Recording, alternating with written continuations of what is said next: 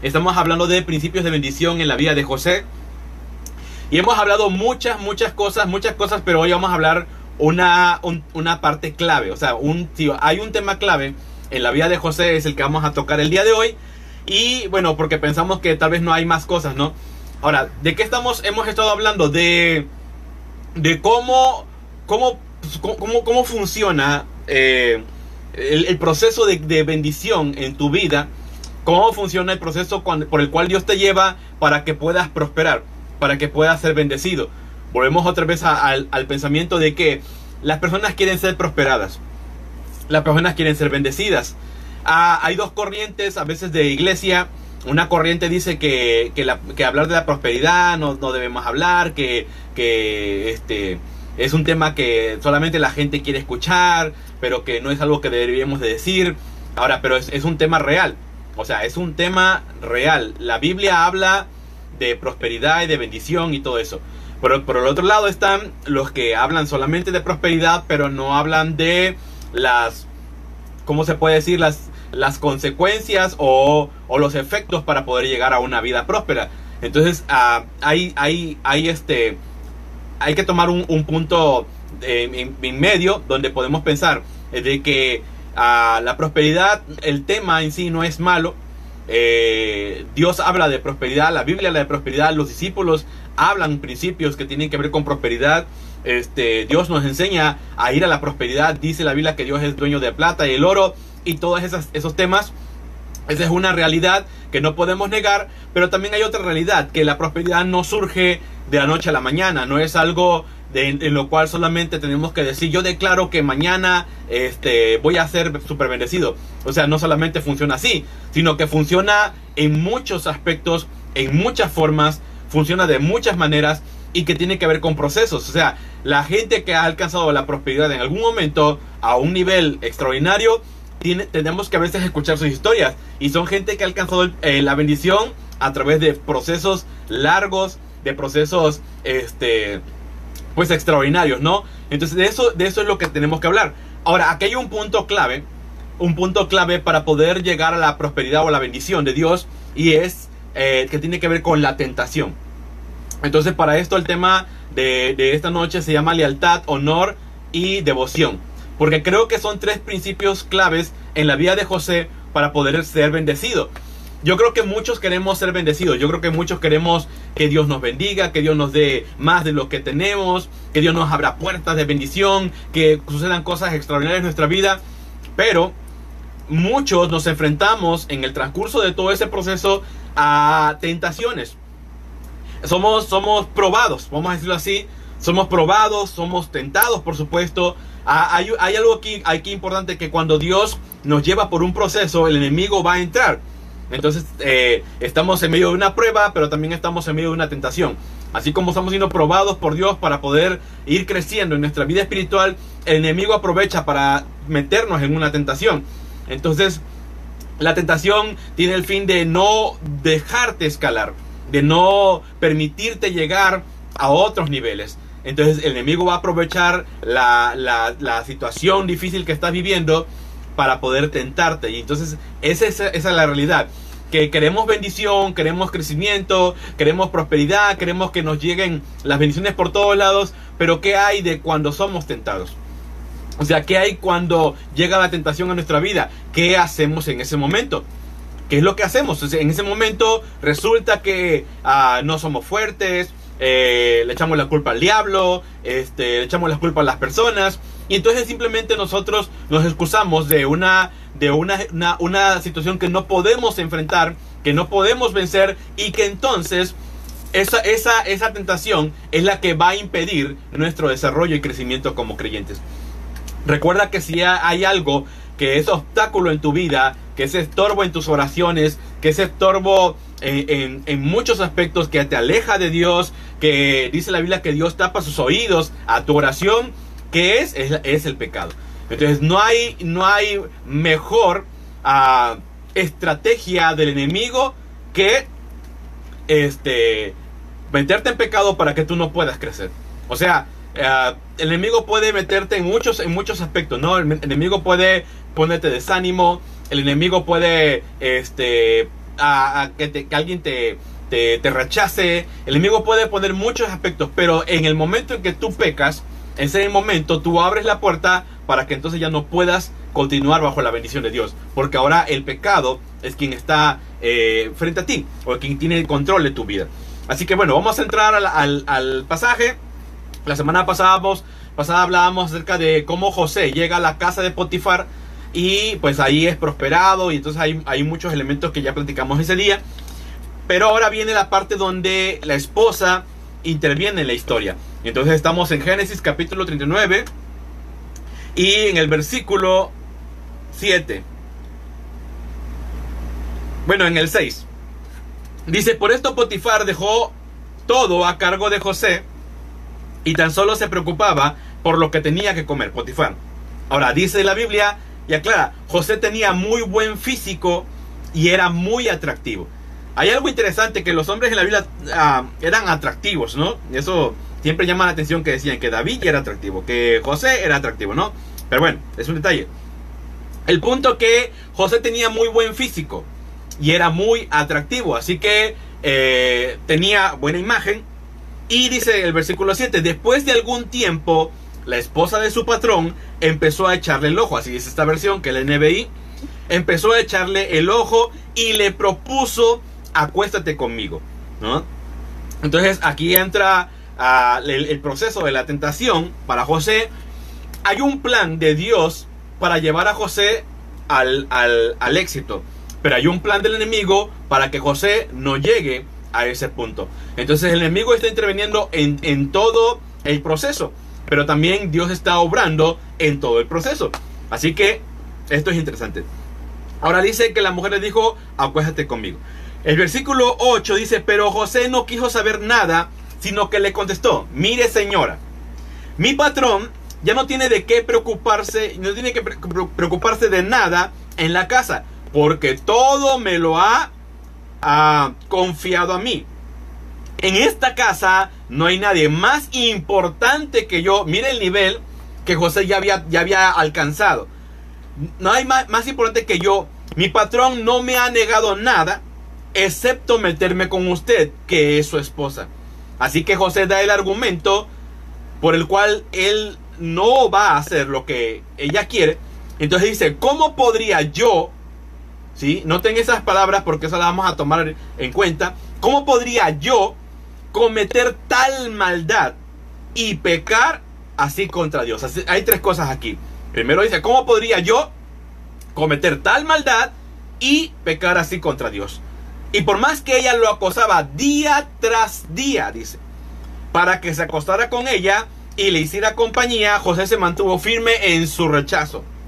Un día, en un momento en que todo el personal de servicio se encontraba ausente, ah, así que todos los, los trabajadores se habían ido, José entró en la casa para cumplir con sus responsabilidades. Entonces la mujer de Potifar lo agarró del manto y le rogó, acuéstate conmigo. Pero José, dejando el manto en manos de ella, salió corriendo de la casa al ver ella que le había dejado el manto en sus manos y había salido corriendo, cuando vio que definitivamente no podía, ¿sí? vio que definitivamente no podía convencer a José, dice, a dice, a, ver que había llegado a sus manos, había salido corriendo, llamó a los siervos de la casa y le dijo, miren, o sea, empezó a gritar, y entonces los demás siervos que no andaban por allí llegaron, Miren el hebreo que nos trajo mi esposo. Solo ha venido a buscar, a burlarse de nosotros. Entró a la casa con la intención de acostarse conmigo, pero yo grité con todas mis fuerzas. En cuanto me oyó gritar, salió corriendo y dejó su manto a mi lado. Obviamente era una calumnia que estaba haciendo. La mujer guardó el manto de José hasta que su marido volvió a su casa. Entonces le contó la misma historia que ya había ella planeado. Como no pudo con él, tuvo que acusarlo. El esclavo hebreo que nos trajiste quiso aprovecharse de mí, pero en cuanto grité, con toda mi fuerza salió corriendo y dejó su manto a mi lado. Cuando el patrón de José escuchó de los labios de su mujer cómo la había tratado el esclavo, se enfureció y mandó que echaran a José en la cárcel donde estaban los presos del rey. ¿Sí? Los presos del rey. Luego hay una parte ahí que casi comienza el otro versículo cuando dice, pero aún en la cárcel, porque esta parte es extraordinaria también. En fin, bueno, entonces estamos hablando de José y el, tema donde, donde la, esposa de Potifar quiere ah, hacerlo pecar, ¿no? Quiere hacerlo pecar. Ahora, aquí entran algunos aspectos importantes que tenemos que considerar. Ah, el destino de José no era quedarse en casa de Potifar, ¿sí? O sea, José no iba a quedarse en casa de Potifar y ser esclavo toda su vida. Quiero que podamos ir viendo, porque así son los procesos a veces de Dios. Procesos que no comprendemos, procesos que no quisiéramos pasar, procesos que, que nos duelen, procesos que nos preguntamos por qué pasan las cosas como pasan. Y a veces la gente que no conoce a Dios se burla de que uno diga cosas como, este, no, pues ese fue el plan de Dios, o este, así son los caminos de Dios, son este, son extraños o son, a veces no podemos comprenderlos. La gente no los comprende porque quieren que Dios maneje las cosas como nosotros los humanos las manejaríamos. Entonces, si tú, si tú fueras en ese momento Dios, ¿qué harías? Bueno, pues simplemente lo que harías es meter a José hasta el palacio con el faraón y que se hicieran amigos y ya, ¿no? Eso es lo que harías porque esa es tu forma de deducir las cosas. Pero el proceso de Dios es diferente. O sea, Dios no actúa como los hombres actúan. Así que Dios hace que José pase por un proceso que es complicado, que es doloroso, pero que tiene que traer muchos aprendizajes. Tiene que cambiar su carácter. Porque como ya dijimos al principio, algunos puntos de la serie, es que eh, José tenía problemas de carácter, tenía problemas en relación con sus hermanos. Eh, entonces muchas veces no puedes prosperar porque tienes problemas de carácter. O sea, tienes problemas donde tienes que cambiar, tienes que ser un poco más humilde. Y no puede, no puede haber humildad si simplemente de un día donde, donde no eres nadie, terminas siendo al otro día alguien extraordinario. O sea, no hay, no hay un cambio en ese momento en tu vida para la humildad. Así que José tiene que ir escalando donde va decayendo, va decayendo, va decayendo en su, vida, eh, es vendido, es esclavo, termina en la cárcel. Y todo ese proceso es para que él pueda realmente aprender, no solamente eh, técnicas y movimientos de Egipto, sino aprender en cuanto a carácter, a moldearse. Así que a veces no comprendes por qué tienes que pasar por crisis o por qué tienes que pasar por complicaciones si Dios en un instante podría eh, resolverlo. O sea, si Dios puede hacerlo de la noche a la mañana, a un cambio, Dios puede hacer que alguien se pare en tu casa con una gran cantidad de dinero. Pero resulta que no puede Dios bendecirte si tu carácter no ha sido transformado. Así que bueno, aquí tenemos que entender algo importante. El destino de José no era la casa de Potifar, ni era la cárcel, ni era estar esclavo, perdón. ¿Qué significa esto? Que muchas veces estamos en una situación que para nosotros nos va bien, porque aparentemente a José le está yendo bien. José ya tiene trabajo, ah, es esclavo, pero tiene trabajo, José lo están poniendo al mando de toda una casa donde es, un alto funcionario de Egipto. Así que José está viendo lo que nunca ha visto en su vida, lo que no se ha imaginado en su vida. O sea, José viene de, una región donde había eh, los, los hebreos, los pastores y todas esas cosas, y ahora está en una zona donde es la, el alto nivel de vida. O sea, ya es un lugar elevado, es un lugar con, lujos. Aunque era esclavo, no, no, no sufría como esclavo, como otros esclavos, ¿no? No era lo mismo un esclavo que, se dedicaba, no sé, a, moler algo o a romper piedra, no sé qué, qué tipo de, de trabajos hacían los esclavos, a un esclavo que se encargaba de gobernar una casa entera. O sea, no era lo mismo. Así que en esas condiciones cualquiera de nosotros diría, oh, pues me está yendo súper bien. O sea, ya Dios me bendijo, me está yendo bien, este, tengo todo lo que necesito, este, y alguien podría decir, oye, ¿y, y, y qué quieres? No, pues yo de aquí, crecer, crecer, crecer, seguir creciendo, este, o aquí es lo máximo, ¿no? Allá voy a conseguirme a mi esposa para poder vivir. O sea, cualquiera en las circunstancias de José hubiera estado cómodo, hubiera estado muy cómodo. Porque el estilo de vida que José tenía era muy bueno para entonces. Pero escucha esto, el destino de José no era quedarse como esclavo en la casa de Potifar. Así que quiero que entiendas algo. Tal vez, y esto es importante que lo entiendas, tal vez, tal vez, el estilo de vida que ahora tienes te parece muy bueno, te parece un buen estilo de vida, te está yendo muy bien, ah, lo estás en cierta forma disfrutando y te sientes privilegiado por estar en el puesto en el que estás o en la posición en la que estás, pero tal vez, si Dios tiene un plan de crecimiento y de éxito para tu vida, tal vez en algún momento tengas que perder eso. Porque es un propósito para poder escalar a algo más grande. Así que el destino de José no era quedarse en casa de Potifar y ser esclavo toda su vida. Él pudo haber dicho, si José eh, no lo hubiera molestado a la mujer de Potifar, le hubiera ido bien. Pero entonces nunca hubiera habido conexión con el faraón. No hubieran llegado ciertos elementos para poder llegar hasta la cima. Tenía que haber escalas en su vida. Tenía que haber escalas en, el proceso. Así que bueno, José se encuentra en una posición donde muchos, muchos podrían ceder Estamos hablando de José, está, es, es joven. Ah, la Biblia comienza narrando su historia a los 17 años. No sé cuántos años han pasado para entonces, porque ya ha escalado. O sea, llegó a ser esclavo, pero ya ha ido escalando este, hasta llegar a, ser puesto al frente de toda la casa de Potifar. Así que no sé cuántos años han, han transcurrido en ese tiempo o en ese lapso, pero José era joven. José era joven, José era soltero, no tenía pareja, este, más adelante uh, se casa, la Biblia habla, de, su, de su esposa y sus hijos, pero no tenía pareja. Eh, estaba solo, ¿sí? No había, no había personas que lo conocieran eh, de, su familia. No había, no estaban sus padres, no estaban sus hermanos, no había otros hebreos que, que, dijeran, ah, yo te conozco, eres hijo de Jacob. O sea, no, no había nada de eso. Simplemente José tenía todas las condiciones para poder hacer lo que él quisiera. Tenía todas las condiciones. Ahora imagínese un escenario donde tú tienes todas las condiciones para hacer lo que tú quieres hacer. Para hacer lo que, lo que a, ti se, te place hacer. En este caso, un pecado tan grave, ¿no? Un, pecado grande. Y, pero nadie te va a ver. O sea, nadie te va a ver. Aparte, José tiene una excusa ah, porque había dos opciones aquí, que las dos, ambas eran malas. La, una opción era que era la, jefa, ¿no? Como quien dice, quien le estaba pidiendo que hiciera esas cosas, ¿no?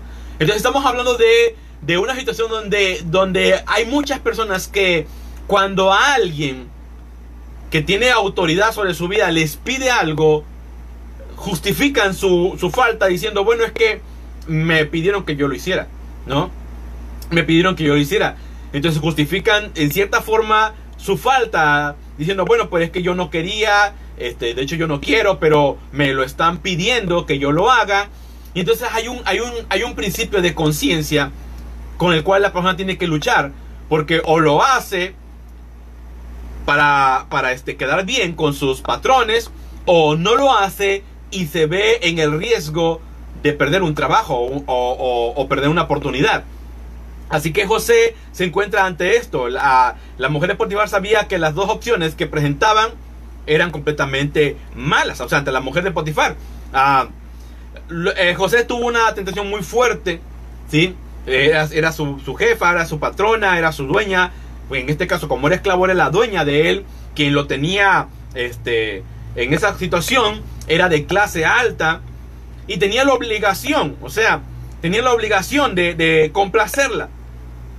Y había otra importancia aquí, había otra, otra clave importante, y es que piense por un momento, como cualquiera pensaría, en una circunstancia así, si él llega a complacer a su ama, ella lo puede encumbrar más. O sea, ella, él puede obtener favores y beneficios a, a través de eso. Así que piensa por un momento, porque estamos hablando de principios de bendición.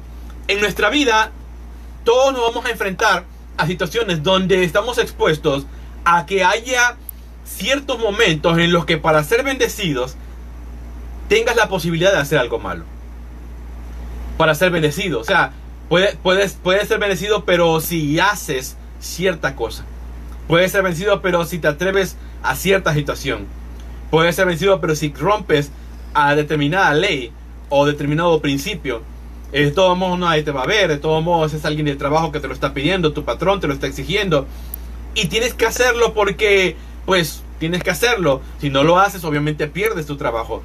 Y entonces, ¿qué haces en una situación como esa? ¿Cuál es tu posición? ¿Qué es lo que vas a hacer en un momento así? Lo que haces en ese momento es ceder y justificarlo. Pero José no quiere ceder y no quiere justificar. ¿sí? Así que cuando tengas una decisión frente que tomar ante la posibilidad del pecado, tienes que mantenerte en obediencia al Señor. Porque la recompensa que Dios te va a dar es mucho mejor que lo que tú puedes recibir con lo que estás haciendo.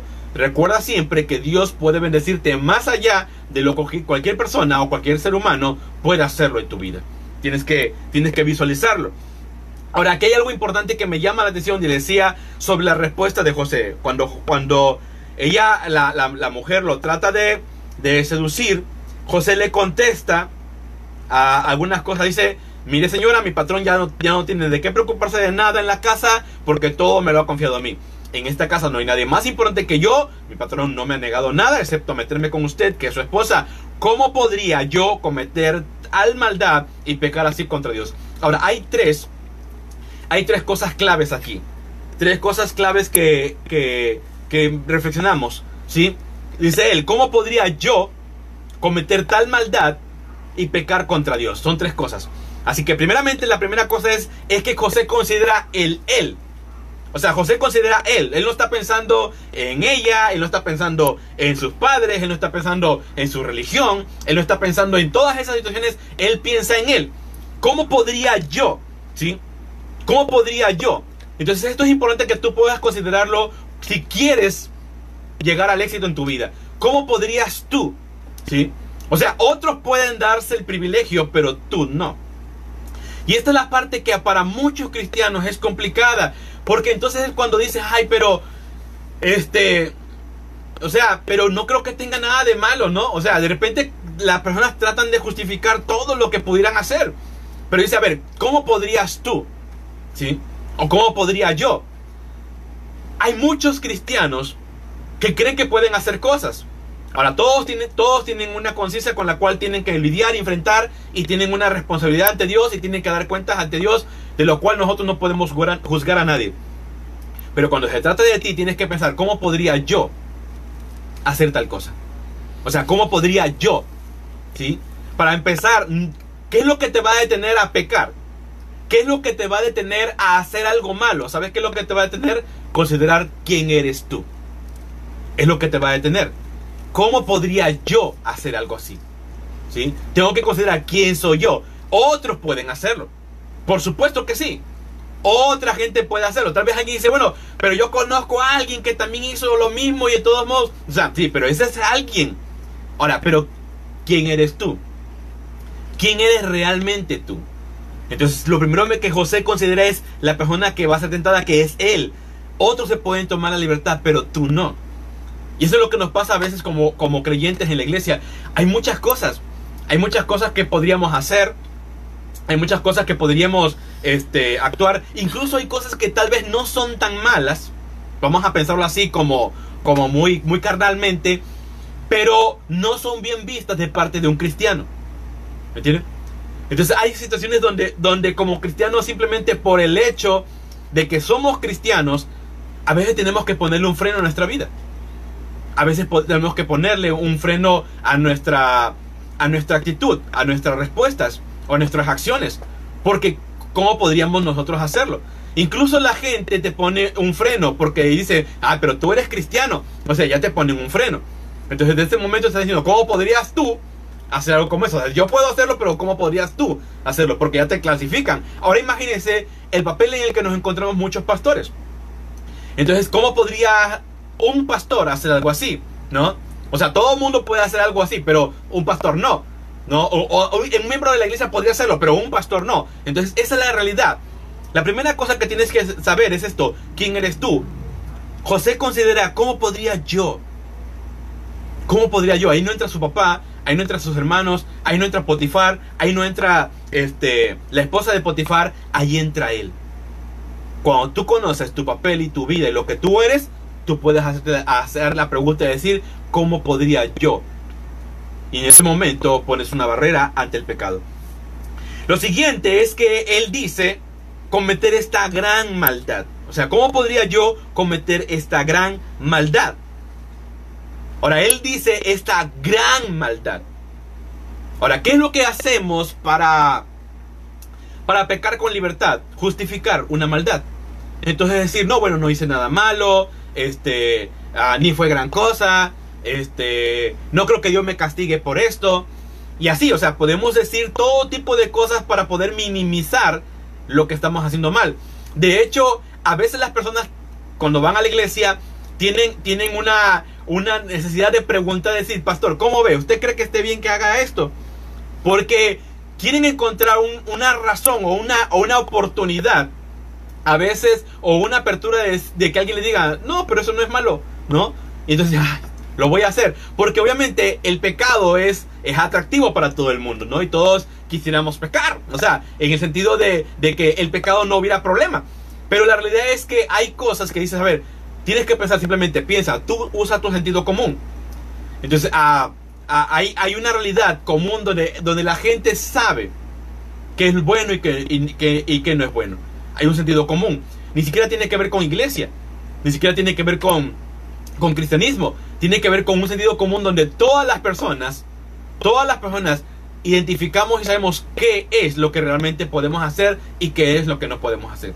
De ahí hay principios bíblicos a los cuales nos apegamos un poco más, porque ya los conocemos y los identificamos. Pero cuando no hay esos principios bíblicos, ¿qué es lo que hacemos?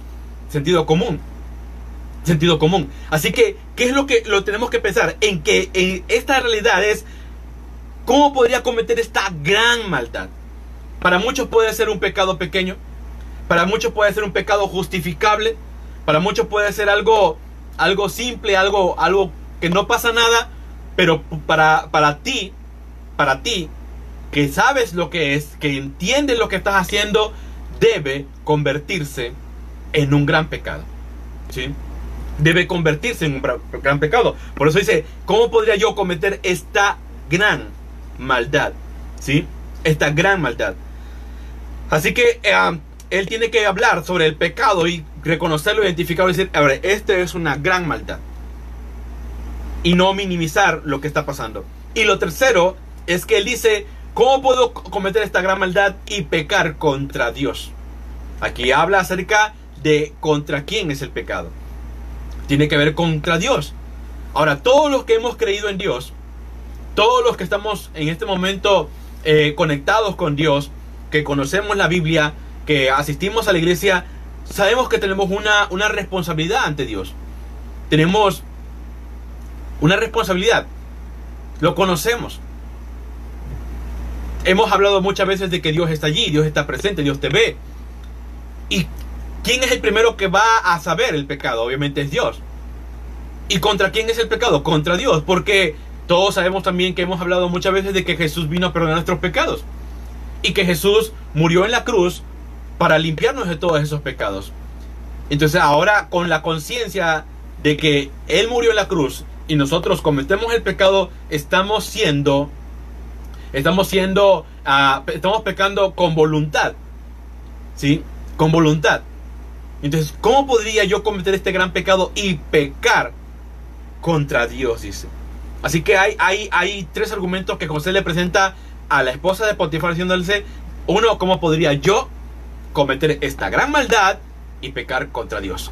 O sea, son tres argumentos que José plantea claramente esto. Entonces, quiero que pienses en esto.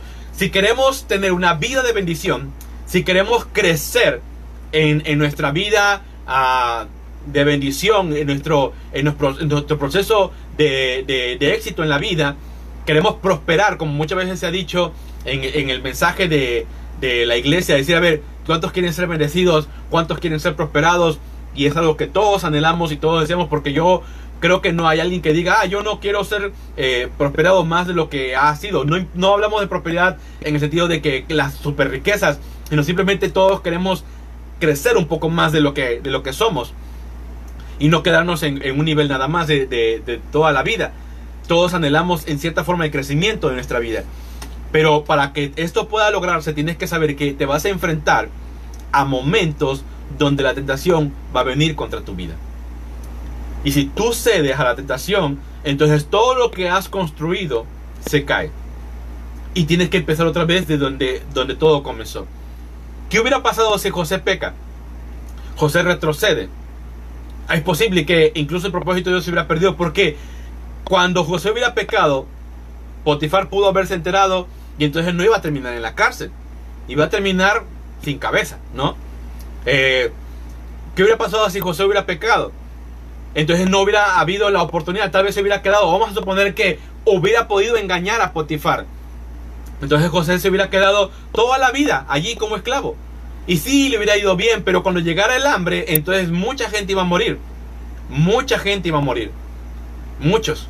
Por el hambre que iba a pegar en la tierra. Su familia iba a morir. Porque José lo salvó por haber estado en Egipto. ¿Quién sabe qué hubiera sido de él? Porque él era un esclavo. Así que el, amo tal vez hubiera tomado medidas de preservación de vida, ¿no? Para entonces. Entonces, hay una realidad que tenemos que pensar. ¿Qué hubiera pasado si José hubiera pecado? Todo tiene que ver con la forma en la que respondes ante la maldad. Entonces, si tú estás en el camino del proceso para llevar al, llegar al éxito, en algún punto vas a ser tentado. Y en ese punto, si tú cedes a la tentación, puedes retroceder mucho de lo que ya habías logrado. Y terminar en el pasado o terminar atrás. Entonces, te falta todavía mucho más. Y tienes que volver a pasar por ese camino nuevamente hasta que logres pasar la prueba de tu vida. Proverbios capítulo 14, versículo 16 dice, el sabio lo piensa dos veces y se aparta del mal, pero el bruto, dice esta versión, es descarado y se mete de lleno. Así que dice que el sabio piensa dos veces y se aparta del mal. Pero el que es bruto o el que no piensa es descarado y se va de lleno. Así que el sentido común te dice qué es lo que tienes que hacer y qué es lo que no tienes que hacer. Hay un sentido común. Es como, como las, las serpientes, ¿no? El sentido común te dice que te alejes de la serpiente. No puedes estar jugando con una serpiente.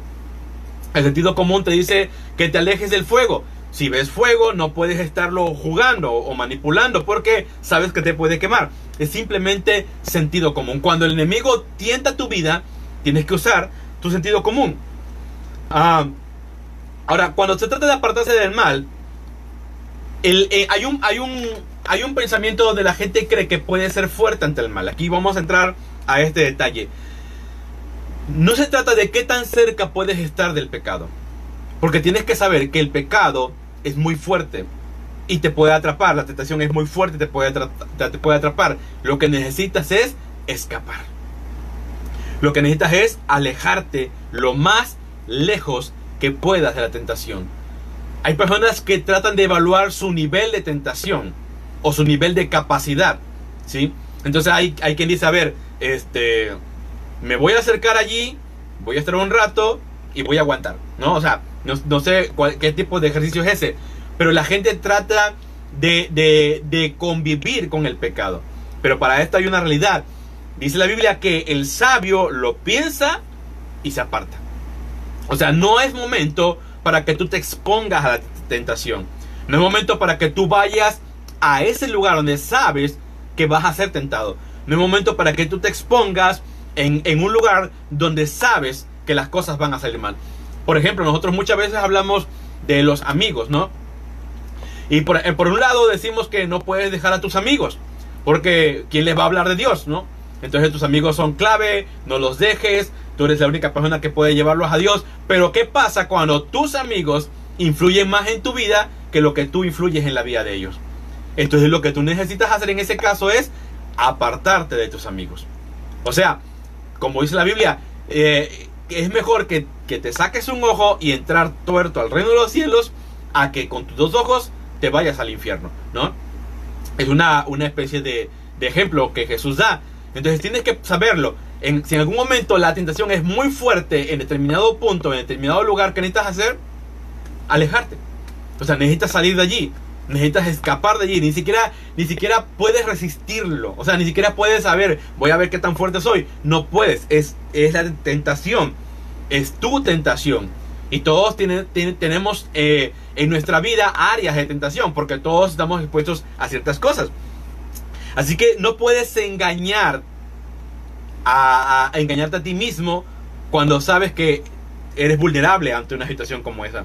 Necesitas mantenerte lejos, como en este caso José se mantuvo lejos o se alejó del lugar. Ahora, esto, esto corrió un riesgo para José, porque dice cuando él huyó, dejó su manto. Ahora, él tenía la realidad de pensar, si me quedo, no me acusan y si seguimos adelante y puedo crecer. obviamente peca. Y si me voy, me expongo a que me, me, culpen. Así que José decide qué? Decide poner en, en, su, en, su, en su momento la prioridad. ¿Qué es prioridad? Y tiene que ver con Dios. Entonces lo que decíamos cuando él dice, ¿cómo podría yo hacer tal maldad y pecar contra Dios? Así que él tiene que tomar prioridades. Así que hay, hay un momento que tienes que tomar prioridades. ¿Qué es lo mejor para tu vida en cuestión del reino de Dios? ¿Qué es lo mejor para tu vida? Así que tenemos que correr cuando la tentación llega. ¿sí? Tenemos que correr. Eh, el Salmo 119, 59 dice, consideré el rumbo de mi vida y decidí volver a tus leyes. Consideré el rumbo de mi vida y decidí volver a tus leyes. Así que tienes que considerar el rumbo de tu vida. Tienes que considerar ante lo que te estás enfrentando. Así que si necesitas retirarte, tienes que hacerlo. A José se expuso a, a que fuera calumniado. ¿sí? Tuvo que huir, tuvo que salir.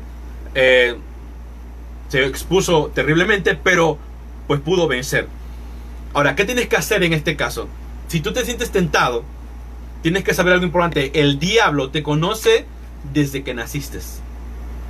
Ahora, no solamente te conoce desde que naciste, el diablo conoce la humanidad desde que existe. Así que el diablo sabe cómo funciona nuestra conducta humana. Si alguien sabe de psicología humana es el diablo. ¿No? El diablo sabe cómo funciona la humanidad. Cómo funciona. O sea, Ah, siempre decimos, ah, Eva se comió una, una fruta, o sea, que, ¿cuál era el problema? Era fruta, había un montón de frutas, pero así es, la, así es el comportamiento humano. Es el mismo desde Adán y Eva. Es el mismo.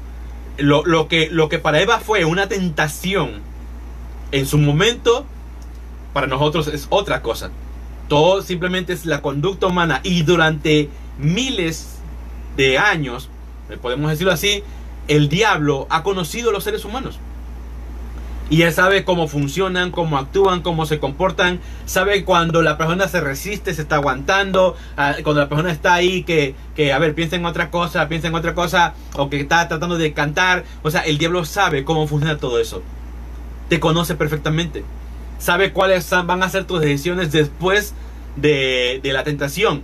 Sabe hacia dónde puedes correr. Tiene una estrategia, tiene un plan desarrollado. Porque conoce la humanidad y te conoce perfectamente bien a ti conoce tus debilidades. El diablo nunca te va a tentar con algo que no es tu debilidad.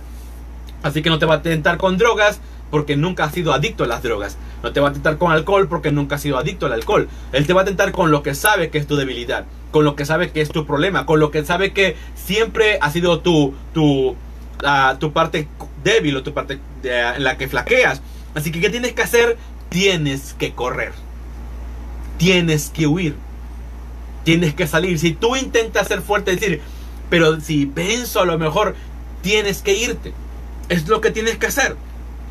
Ah, tienes que salir, tienes que cambiar de canal, tienes que poner música, tienes que salir a caminar, tienes que salir a pensar otras cosas, tienes que salir. Tienes que despejarte, tienes que huir de, de lo que se está haciendo que tú falles. Ahora, ¿qué tienes que hacer? Leer la Biblia, tienes que hacer muchas cosas y también tienes que hablar con otras personas. Tienes que llamar a alguien para que puedas hablar, para que eso, eso pueda ayudarte. Cuando sabes que alguien conoce lo que tú estás pasando y te puede ayudar a salir adelante. No intentes pelear con el diablo. O sea, no intentes pelear con el diablo.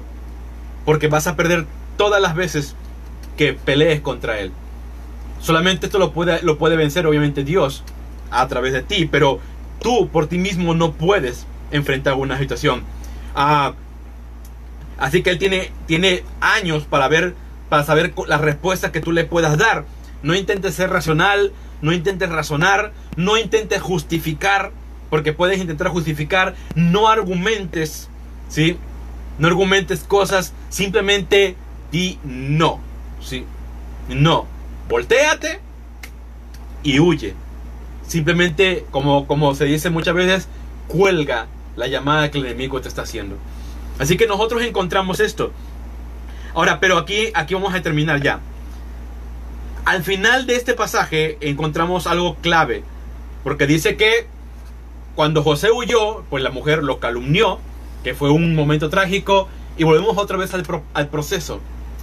¿Cómo puedes enfrentar una calumnia? ¿Cómo, puedes, ¿Cómo te sentirías tú estando en un superempleo, con las mejores condiciones, siendo jefe en tu empleo, con aspiraciones tal vez a que te vaya bien un poquito en la vida, y de repente te calumnian por algo que tú no hiciste, porque tú fuiste una persona fiel y obediente, ¿cómo reaccionarías después de eso?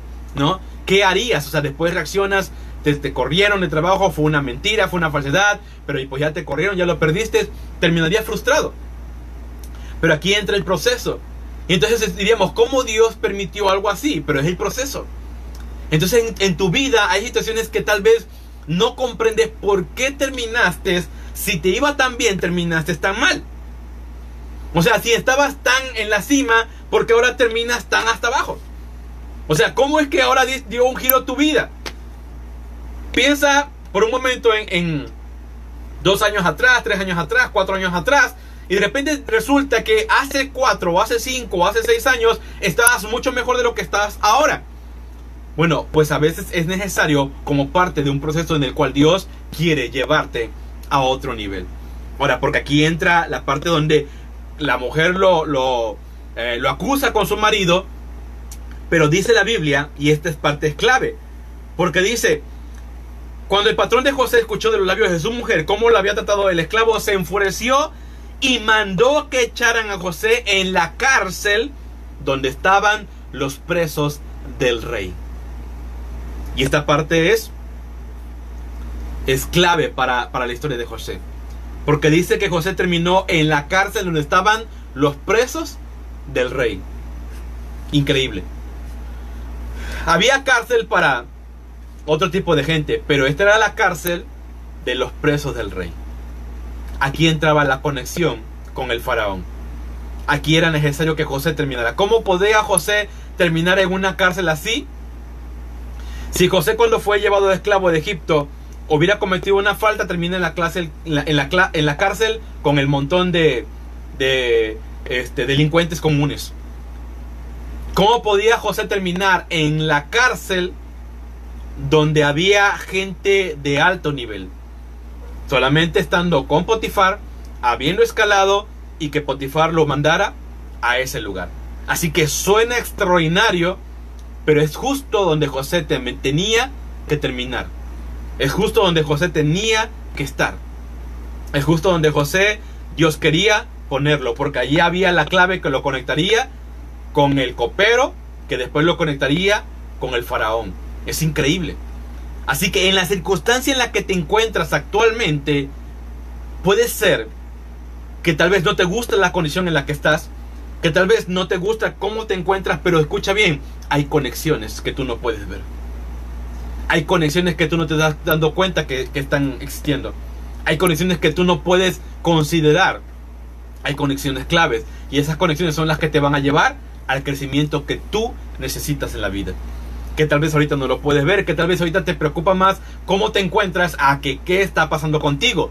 Pero tienes que saberlo, que esa, esa situación te puede llevar a un crecimiento más grande. Así que tienes que pensar en esto. José tiene tres cosas claves. Tiene lealtad, honor y devoción. Tiene lealtad, honor y devoción. Me encanta cómo José es leal a su, a su, a su amo porque dice, él me ha puesto a cargo de todo esto, ¿cómo podría yo hacer algo así? O sea, él es leal, tiene una lealtad. Dice, me ha negado, no me ha negado nada de lo que hay aquí, excepto a, a ti que eres su esposa. O sea, él tiene una lealtad. Es leal, no pierdas tu lealtad. Él tiene honor. Porque él dice, ¿cómo podría yo hacer algo así? Él tiene un, código de honor. El código de honor te dice qué es lo que tú puedes y qué es lo que tú no puedes hacer. Es un código de honor. Y tiene una devoción profunda ante Dios. Es decir, ¿cómo podría yo pecar contra Dios? No había nadie de su, de su religión. No había nadie de su fe. Pero él tenía un código de fe que le decía, no puedo pecar contra mi Dios. Así que bueno, pues hasta aquí llegamos. Este es eh, un principio importante. Yo sé que muchos quieren bendiciones y prosperidad y crecimiento y oportunidades y éxito en la vida. Pero si hay algo que te va a hacer retroceder todas las veces que sea posible, si hay algo que te va a estorbar eh, en tu vida, si hay algo que no te va a dejar crecer, si hay algo que te va a tener estancado toda la vida, va a ser siempre el pecado. Siempre el pecado. Así que Satanás se encargará de que tú peques y eso será suficiente para que tú no puedas crecer en la vida. Así que bueno, pues terminamos aquí. Eh, les agradezco el tiempo que estuvieron conectados en este momento con nosotros. ¿Ok? Sale. Dios les bendiga.